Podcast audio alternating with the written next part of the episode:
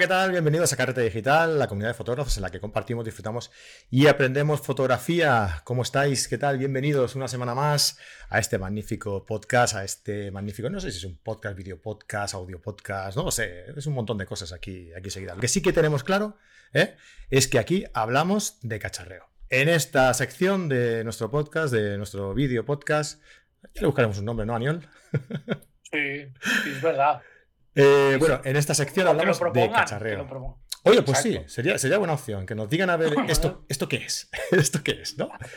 Podemos montar un concurso. Vale, venga. ¿Qué premio? ¿Qué, regalamos? Ya me lo prepararé, pero algo chulo, de algo de fotografía, ¿no? ¿Un viaje a una isla desierta?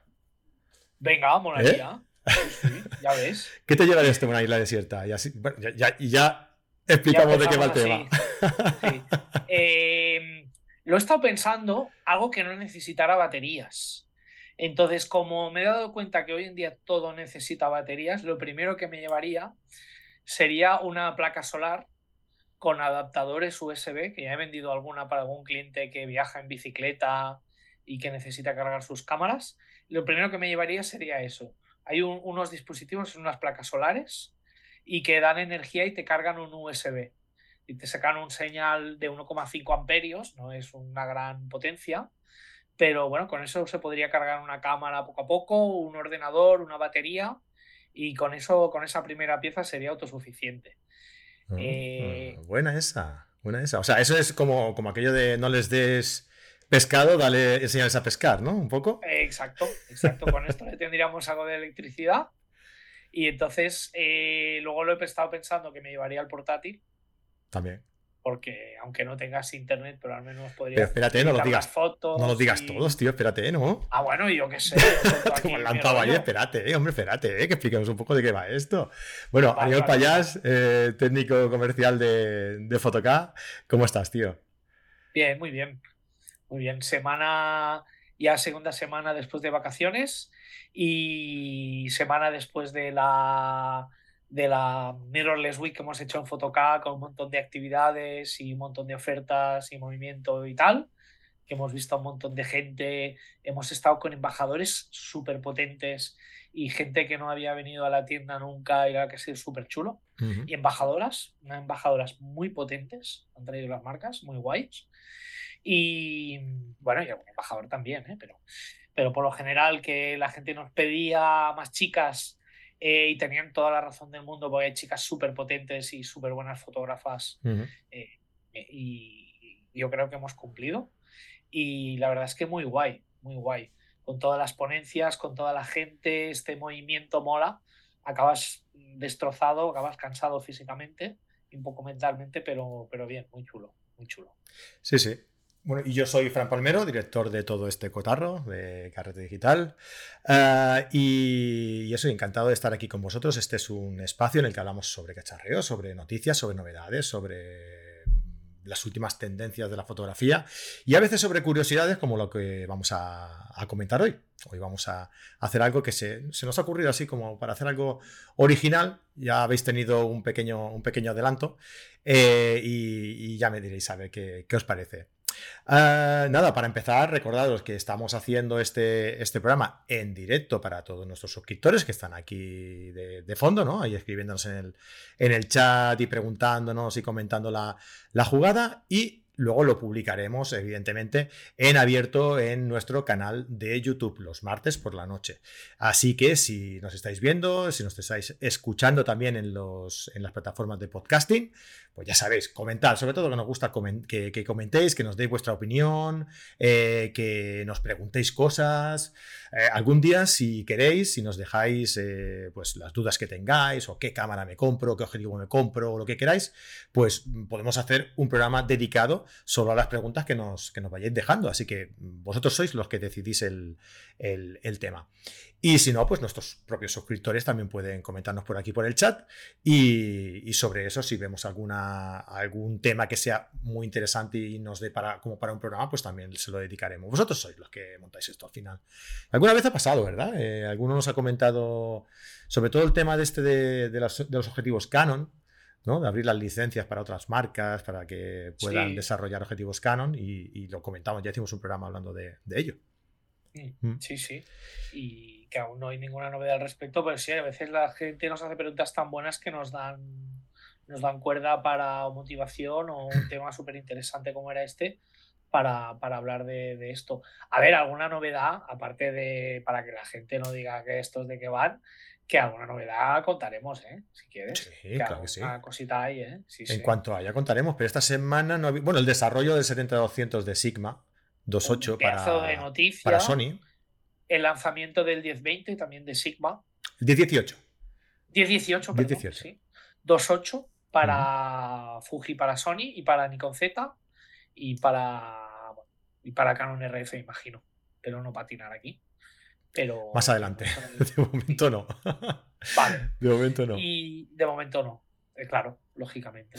eh, ¿Ves? cómo ya me estaba yendo por mi fuera? te, has, adelantado, te has adelantado. Me he adelantado. Te has adelantado. Y, bueno, y este teaser que ha hecho Nikon con esta óptica mm, que hicieron, que es una óptica muy interesante, que es el 135-1.8, que he visto algunos ejemplos de, fotos y he visto cómo es la óptica, el diseño, y que es una pasada de óptica para los que hagan estudio, hay retrato de estudio o retrato simplemente si, si os dan los ahorrillos para comprarosla, es una óptica tiene una pintaza. Sí, sí. Lo que pasa son como ópticas muy exclusivas, ¿no? sí. Para un mercado muy acotado, ¿verdad? Sí, no es tanto como el Noctilux, ese 50 Noctilux, que si se te caía al suelo te rompía la baldosa o el pie si lo tenías debajo directamente, porque es una cosa enorme y que valía un dineral, no sé si eran 5.000 o 7.000, 8.000 euros, pero sí que rondará entre los 2.500, 3.000, o sea, no será barata para una óptica fija, es mucha pasta, pero será el nuevo rey del buque. A ver qué tal, tengo ganas de probarlo. Eso es. Bueno, y lo que íbamos a hablar hoy, lo que vamos a tratar hoy, que ya os invito a que antes de que nos escuchéis, eh, nos dejéis un comentario diciéndonos, ¿qué os llevaríais a una isla desierta? Fotográficamente hablando, ¿eh? No me vengáis ahora con, no, me llevaría una cama, me llevaría... No, no, no, a ver, vamos, a, vamos a poner en contexto el tema, ¿eh? ¿Qué os llevaríais a una isla desierta? Fotográficamente hablando, ¿vale? Eh, independientemente de, evidentemente, la cámara y los objetivos. ¿eh? Vale, Aniol ha comentado, eh, déjamelo por el chat aquí si se os ocurre también algo, los que estáis, los que estáis conectados por aquí, los suscriptores, ¿vale? Aniol ha comentado que él se llevaría pues una especie como de, mm, no sé cómo has dicho, un aparato USB para recargar las baterías, ¿verdad? Sí, viene que es como una manta de plástico que la abres y tiene unas placas solares y en el extremo tiene como una cajita con unos conectores USB y puedes eh, generar energía durante el día con el sol y puedes cargar pues un teléfono, una batería, un ordenador no te daría como para alimentar una casa una vivienda, pero para hacer cosas puntuales, eso sería imprescindible porque... Claro, como tienes tiempo de sobra también allí, ¿no? Claro, sí. O a pedales, ¿no? Otra idea sería pedales. y así haces ejercicio, una dinamo y cargas las baterías. Eh, José nos dice, no, hombre, no, José, eso no. no eso... A Jennifer López como modelo dice, no, hombre, no. no, lo hemos explicado ¿eh? bien. No lo hemos explicado bien. no, pero se entiende, se entiende la idea. Mira, yo me llevaría, teniendo en cuenta que es un sitio donde se entiende que va a hacer mucho sol, mucho sol, mucho sol, claro. Vas a ponerte a hacer fotos y vas a tener que cerrar diafragma y bueno, y cerrar el paso de luz y bueno, ¿qué, qué hacemos cuando ya no haya manera de hacerle fotos a la Jennifer López con el fondo desenfocado, ¿no? Pues yo me llevaría un filtro de densidad neutra. de 16 pasos. Bueno, de 8. Vamos a dejarlo. Tampoco tanto. o un variable. También, un variable. Suelen ser de menor calidad, según dicen. Sí.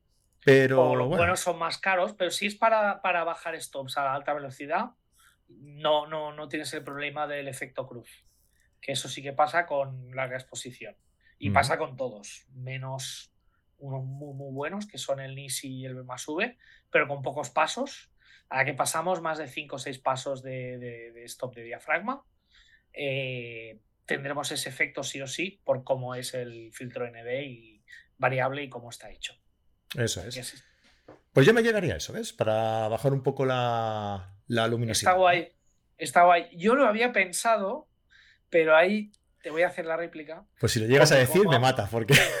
no, no, porque como las cámaras de hoy en día tienen obturación electrónica y con la luz que hay en una isla no hay problemas de flickering ni cosas de estas raras, pues dispararía diafragma abierto a un 26.000 avos de segundo y a tomar por saco el filtro ND. Y ya está. Pero bien, bien. Pero es muy buena idea. No, no todo el mundo tiene una cámara con obturación electrónica que pueda disparar, disparar a más de un 4.000 avo, de un 8.000 avo, como suele ser el límite de las de la obturación mecánica de la mayoría de las cámaras.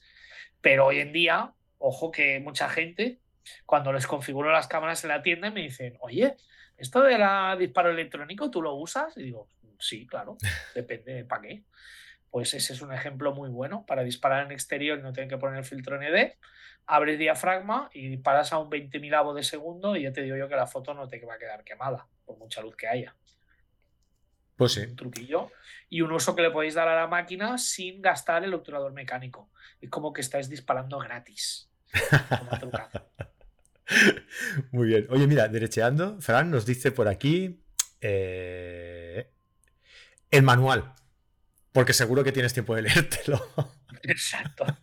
Que lo acabas aprendiendo de memoria. Vas a tener mucho tiempo, sí, sí. Yo también eh, añadiría una. ¿Sabes? Este ventilador que ha sacado Fuji, Fujifilm, uh. que va detrás de la cámara, ¿no? Claro, igual, igual es un poco exclusivo de la marca, eso también tengo que reconocértelo, ¿eh? Es solo para quien lleve una Fujifilm que sea. Hay segundos. Hay segundas marcas que lo han sacado para la R5 de Canon. Mm. Creo que es Tilta, Tilta, un fabricante de cage y accesorios. Tiene un ventilador muy parecido al que ha sacado Fuji, pero que se monta en su cage para, para... Ahora ya se ha mitigado mucho gracias a las mejoras del firmware, pero la R5 cuando salió eh, tenía estos pequeños problemas de calentamiento y, sacaron este producto que, que, es muy parecido al que, mm. al que luego sacó Fuji. Que entre tú y yo, los problemas de calentamiento de la Canon R5, a ver, no sé, es un poco cogido con pinzas también, ¿no? Tenía que ser algo grabado a máxima, máxima calidad y durante mucho, mucho tiempo seguido. O el 4K 60p con el codec de 10 bits. Y ojo que la mayoría de veces era porque la gente no usa las tarjetas adecuadas. ¿Vale? Yo el primero, ¿eh? A mí me ha pasado esto. A mí la, la cámara que tengo ahora, cuando me la compré, se me calentaba mucho y en casa de, de Herrero cuchillo de palo. Y es que está utilizando una tarjeta V30 y la tarjeta y la cámara necesita mínimo una, una, una tarjeta V60.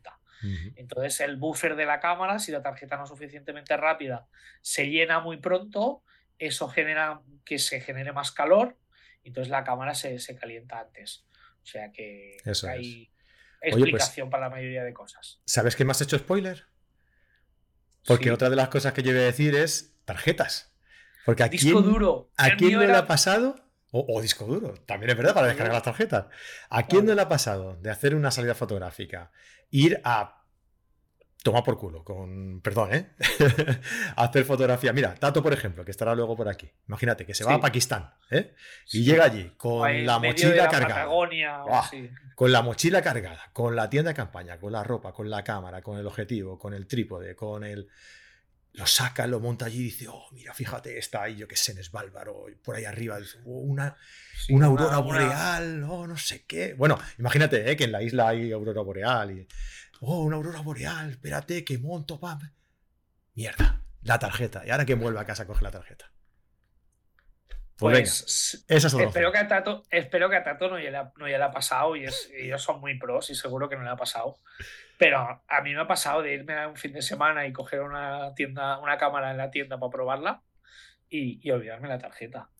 Y estar un sábado, un domingo buscando entre locutorios y copisterías y tiendas de, claro, en un pueblo a lo mejor de 3.000 habitantes perdido por ahí, no hay tiendas de fotografía. Si ya en las ciudades grandes cada vez cuesta más, pues tú imagínate entrar en un locutorio que yo creo que era la primera persona que hablaba castellano que entraba allí desde hacía mucho tiempo.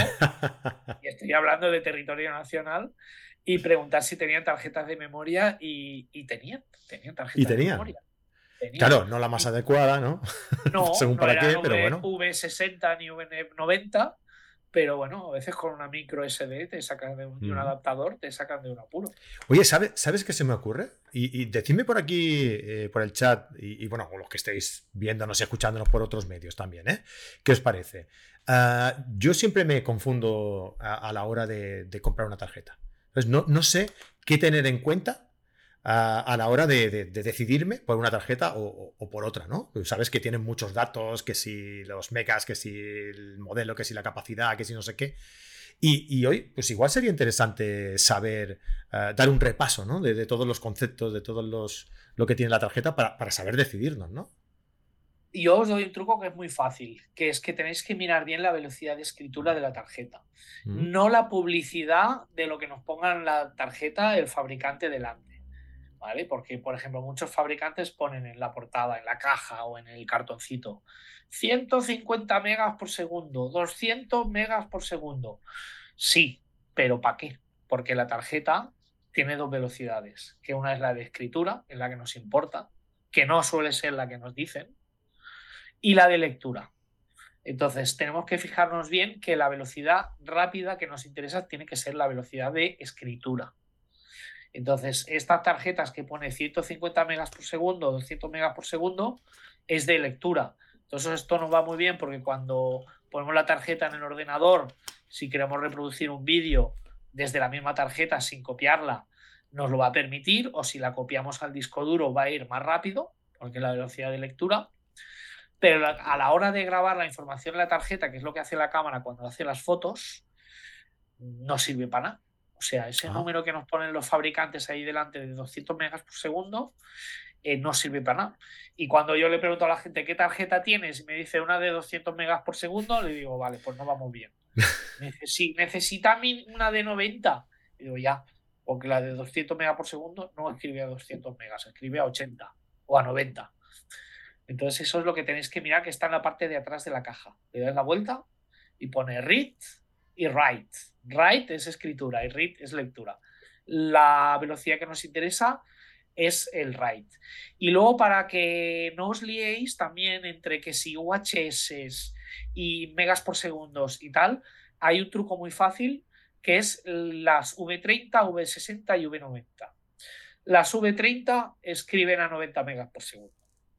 Las V60 escriben a 150 y las V90 escriben a 300. Entonces, en función de lo que necesitamos, si tenemos una cámara eh, a nivel de fotos, ¿eh? estoy hablando ya para vídeo también es otra, otro rollo. Si tenemos una cámara de las más potentes como una A1, una Z9, una R3, una XH2S, necesitaremos las V90 o incluso ya las CF Express, que son mucho más rápidas. Si tenemos una cámara buena, aunque sea full frame, normalmente con las V60 vamos que te, más que te estrellas y con las cámaras antiguas o más antiguas las V30, que son las escriben a 90 megas por segundo. Vale, este truquillo va bien. Está bien, eh, está muy bien. A mí me gustaba V40. V40, sí. Tienen un par de discazos. Sí sí, sí sí, Muy buenos, tío. sí, sí. Y uno de sus mejores discos grabado en España. No sé si lo sabías. Ah, no, pues no, no lo sabía, ¿no? Sí, sí. Interesante. Mira, Fotorami nos dice trípode para nocturnas también. Buena opción también, que hay que disfrutar de esos cielos Yo también me la he estado pensando también. Sí, mm. sí. Eh, Fran nos dice, lo de Aniol está claro. Eh, está claro que es imprescindible. Si llevas mirrorless, necesitas una placa de 500 vatios para cargar todas las baterías que gastan. es verdad, las mirrorless gastan mucha batería. Pero tienen truquillos también. Tienen truquillos. Eh, el visor electrónico, aunque no lo parezca, el que miramos dentro, gasta más batería que la pantalla. Entonces, por ejemplo, si trabajamos con cámara mirrorless de noche eh, y tenemos una noche clara con el focus picking, podemos enfocar con la pantalla y prescindir del visor electrónico, con lo cual alargamos muchísimo la vida de la cámara. Durante el día no, durante el día para mí poder exponer en el visor es imprescindible. Un disco duro, nos dice Julio Gallego, de 10 teras eh, para hacer copias de las fotos, más la batería solar de Daniel. Se llevaría él. Y Fran también nos comenta cuando te rescaten, a ver quién edita todas las fotos que hemos hecho. Ya ves. Dice, mi cámara lleva XQD eh, y me costó la, la PIP tarjeta 400 euros. Sí, esto yo a gente, a veces cuando lo digo la gente me mira como con una cara un poco de rabia, pero es, yo creo que es así. Si tú te compras un coche deportivo, los neumáticos no valen lo mismo que un coche normal. O si tú tienes un barco, yo no tengo un barco. Pero una vez fui con un colega que tiene un barco. Una vez uno, ¿no? Yo no tengo, pero una vez fui en uno. Fui en uno y fuimos a la gasolinera a llenar el depósito del barco. Y no caben 40 litros ni 50 litros en el barco. Vale, o sea que eso llenar el depósito y ya si es una lancha, una motora, ya los flipas. Ya solo aceptan visa oro en esa gasolina. y parece que le estés echando aceite de oliva virgen extra. Buena comparación. hoy en día no sé qué es peor. Las cámaras igual. Si tú tienes una cámara que tiene unas prestaciones brutales, pues necesitas una memoria que pueda absorber toda esa información y que pueda asumir estas informaciones brutales. Entonces, por eso hay lo de las XQD que ahora han derivado en las CF Express. Y es verdad, son carísimas. Hmm. Son carísimas. Pero bueno, si lo volvemos a lo del motor, si yo tengo un Ferrari, lo que me, me tiene que importar es llenar el depósito del Ferrari, si no, ya no me lo compro. Claro. Tengo que ponerle 95 al Ferrari, pues, pues no corre igual. Pues la cámara igual, si le pones una tarjeta lenta, pues la cámara no corre igual que iría con gasolina super. Eso es. Bueno, pues nada, lo dicho, eh, invitar a la gente que nos diga eso, si queréis que hagamos un programa especial hablando sobre las características de, la, de las tarjetas para, cámaras y eh, que nos dejéis por aquí por los comentarios eh, qué os llevaríais fotográficamente hablando a una isla desierta. A mí me ha gustado la opción de, de José, la de la Jennifer. A mí también. Me ha gustado. Ahí Luis Gallego, estoy leyendo que se llamaría una FM2 manual. Yo creo que no ha puesto manual, pero yo creo que. Pues, que quería decir eso, ¿no? y es muy buena idea porque no necesita pilas y es todo mecánico. Con lo mm. cual, lo único que podría necesitar una pequeña pila sería el fotómetro de la cámara.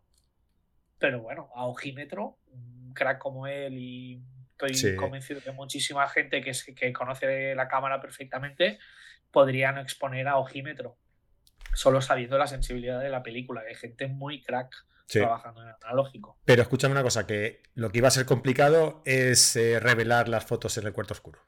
Ah, eso sí. Eso va a ser complicado. Hasta que no te rescaten. bueno, Aniol, oye, muchísimas gracias por acompañarnos. Un placer, como siempre, tener, tenerte por aquí, tío. A vuestra disposición, encantado. Nos vemos en otra ocasión. Saludos a Tato y a todos a los, oyentes y espectadores y un abrazo a todos. Un abrazo de... Hasta luego. Hasta luego.